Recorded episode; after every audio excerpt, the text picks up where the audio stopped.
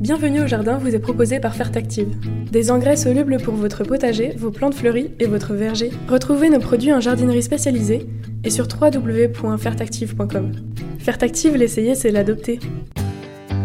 Pour un beau jardin d'ornement, choisissez la gamme d'engrais Solapiol, utilisable en agriculture biologique. Composé de matières premières 100% d'origine naturelle, il libère progressivement et durablement tous les éléments nutritifs dont vos plantes ont besoin. Pour l'application, rien de plus simple. Épandez l'engrais au sol, griffez légèrement pour l'incorporer, puis arrosez. Deux à trois apports dans la saison suffiront. Solabiol, votre partenaire pour un jardin magnifique au naturel. Plantez, plantez encore. Gardez le rythme. Allez-y, vous êtes doué. Mettre les mains dans la terre. Nourrir, partager, faire grandir. Surprenez-vous. Fertiligène, révélez votre nature. Vous cherchez la petite bête? Toutes les réponses dans le dossier de Bienvenue au Jardin. Mes chers amis, on va vous proposer aujourd'hui un dossier sur une des plantes, je pense, les plus, oui, les plus ravissantes, les plus intéressantes, les plus diversifiées et parfois les plus casse-pieds qui peut y avoir pour le jardin, à savoir l'osta. Et je me retourne vers ma petite jardinière qui est une fana furieuse d'osta. Entre parenthèses, on n'en a plus un seul, parce que mais on, on, y reviendra. Pour moi, c'est une plante un peu incontournable quand vous avez un jardin ombragé, et c'est notre cas, parce que c'est une plante qui résiste vraiment dans les endroits qui sont peu éclairés et qui sont, comme dans ton jardin d'ailleurs, riches en humus et avec une terre consistante et humide. T'en as? Oui, bien sûr. On a un, grand sapin qui date de, Mathusalem. Et donc, dessous, évidemment, c'est toujours difficile de gérer. On a planté des, des rosiers lianes pour mettre dedans. Et au pied, bien sûr, euh, il y a de l'ombre, forcément. Et donc, là, bah, les hostas, j'ai fait un massif de hostas. donc, euh, Ça se dessèche souvent au pied des sapins, donc faut arroser. Ah, ben, papa, il arrose, hein, euh, de temps en temps, oui. Et puis, c'est très bien paillé aussi. Alors, il y a une chose à dire en botanique sur l'osta, c'est qu'il y a une sorte de d'amalgame ou de confusion, parce que en 1812, le botaniste autrichien Leopold Tratenink donnait le nom Osta, et cinq ans plus tard, en 1817, un autre botaniste, mais qui était allemand, Kurt Sprengel, qui était très très important celui-là, donne le nom de Finkia. Bah, il n'a qu'à gagner. Hein.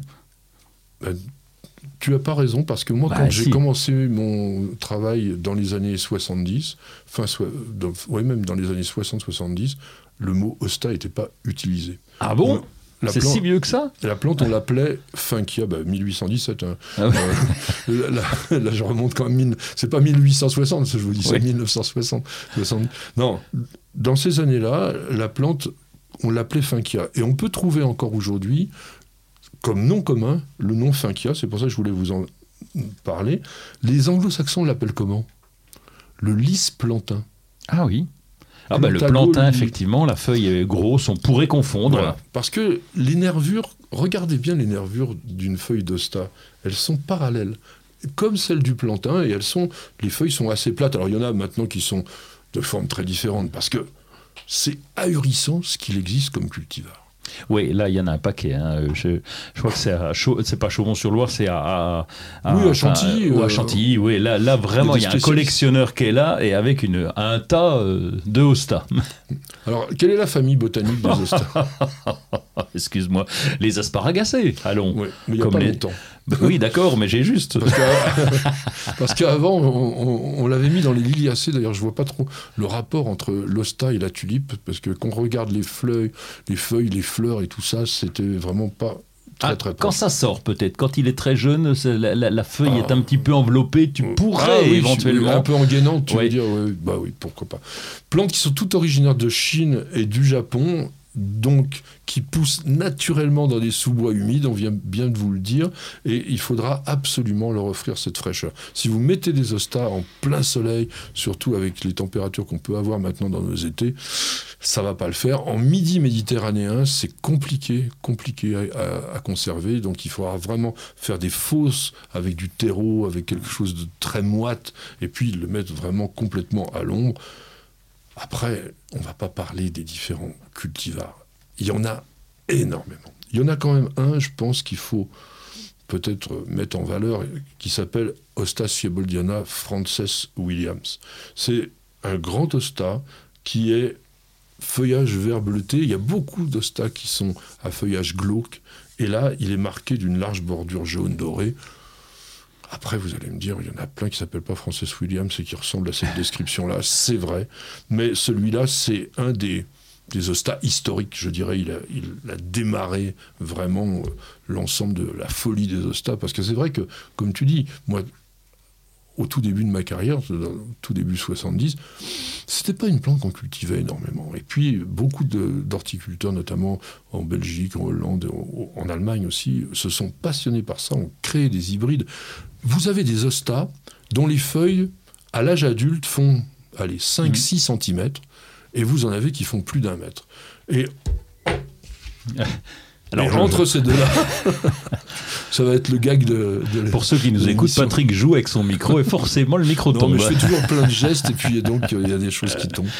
Et je disais donc, entre ces 5-6 cm et ce mètre, vous avez toutes les dimensions possibles, imaginables. Vous avez des feuilles plates, vous avez des feuilles qui sont glauques. Comment on appelle ça euh, oui, glauque, euh, pas, pas non, glauque, j'ai euh... dit, j'ai dit glauque tout à l'heure. Non, non, mais elles sont comme globuleuses, elles oui. sont toutes gaufrées.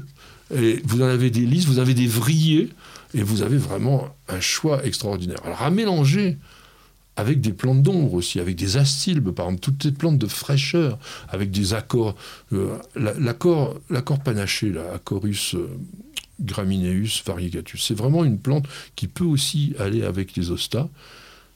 Et malheureusement, comme ce sont des plantes qui poussent dans ces Eh ben éléments oui, un oui. petit peu humides, eh bien, ce sont Les limaces euh, en raffolent. C'est pour ça d'ailleurs qu'on peut les planter en pot. Quand on a des pots assez hauts, euh, c'est très joli parce qu'on a des formes de hosta qui sont un peu retombantes sur ce pot qui est assez dressé et ça peut être très joli. Donc c'est même accessible pour les balcons à l'ombre bien sûr. Alors, il semblerait, moi je mets plein de bémols parce que j'en ai, cultivé et elles ont fini par disparaître quand même, même si on traitait les limaces. Il semblerait qu'il y en ait qui soient plus résistantes que d'autres. Ah ouais, voilà. hein, alors j'ai les noms. On m'avait conseillé de prendre, euh, je crois que c'est Elsion. euh, Alcyon. Alcyon, Alcyon, et on m'avait dit tu vas voir. Il rigole quand il va passer les limaces. Bien bon, sûr. les limaces aussi parce qu'elles en avaient bouffé quand même. Ouais. Alors, si tu veux un truc débile que j'ai vu sur l'internet pour éviter que les limaces dévorent les ostas, c'était de les cultiver en pot. Alors, les limaces elles, grimpent sur les pots, mais donc, comme la personne savait que ça grimpait sur les pots, de déposer de la vaseline sur le bord du pot de façon à ce que la limace glisse et ne puisse pas atteindre l'osta. Non, je vous ai dit que c'était un truc débile, hein, euh, donc je maintiens que c'est débile. En revanche, toi, tu as, tu as, tu as trouvé Oui. un truc incroyable, le swag no more. Et ce n'est pas à base de vaseline. Et donc il a été obtenu en 2019 à Ho Chi Minh Ville parce qu'il y a la société viet- vietnamienne du Hosta qui a bossé sur le sujet, en particulier Ngai Noi Doi. Pardonnez-moi c'est- pour, euh, pour la Je crois que c'est prononciation. Noidoi quand même. euh, le- Noi Doi. Bon, c'est- ok. ok. En tout cas, euh, l'idée c'est quoi? C'est que bah, cette, cette dame euh, qui a travaillé là-dessus s'est dit, mais déjà on a de la limaxine euh, qui attire les limaces. Limaxamine. Limaxamine, limaxamime. Mine. Oh ouais, oh, dis donc. ouais. Bon, un truc qui attire les limaces. et donc, elle a déjà croisé euh, deux hostas entre eux et elle, a- elle a multiplié cette limaxamine. Et donc là, ils se sont fait bouffer en moins de deux. Elle a dû travailler en laboratoire. Ça, c'est le premier point. Mais deuxième point, elle s'est rendue compte qu'il y avait aussi autre chose dans les hostas. Il y avait, alors là aussi, ça va être compliqué, de la saponine glycosidique. Oui, mais ça c'est ça c'est courant ça sur les plantes. Les saponines, vous savez, c'est ce qui peut permettre de faire du, du savon tout simplement, et c'est des éléments qui sont soit toxiques, soit utilisés aujourd'hui en médecine de façon importante. hein. Et le truc, c'est qu'elle a la rassemblé les deux. C. Et ben voilà, elle, a créé la, euh, elle a trouvé la limotoxine C, elle a rassemblé les deux, et du coup, les limaces sont attirées. Ils sont capables d'aller à 100 mètres de là, les limaces arrivent pour manger ce hosta, et dès qu'elles le bouffent, elles meurent. C'est du bonheur. Alors, a priori, ça reste encore au niveau de la recherche, parce que je ne pense pas que cette Hosta Slug No More, donc ça veut dire plus de limaces, hein, pas plus de limaces, il y aura peut-être une commercialisation, en tous les cas, je ne l'ai pas vu encore euh, sur le, le commerce. Non, on la trouve pas. Je vais vous en conseiller quand même deux, trois. Je vous avais dit, bah non, euh, etc. El Nino, je trouve qu'elle est très mignonne parce qu'elle est vert glauque bordée de blanc. Ça, c'est très lumineux.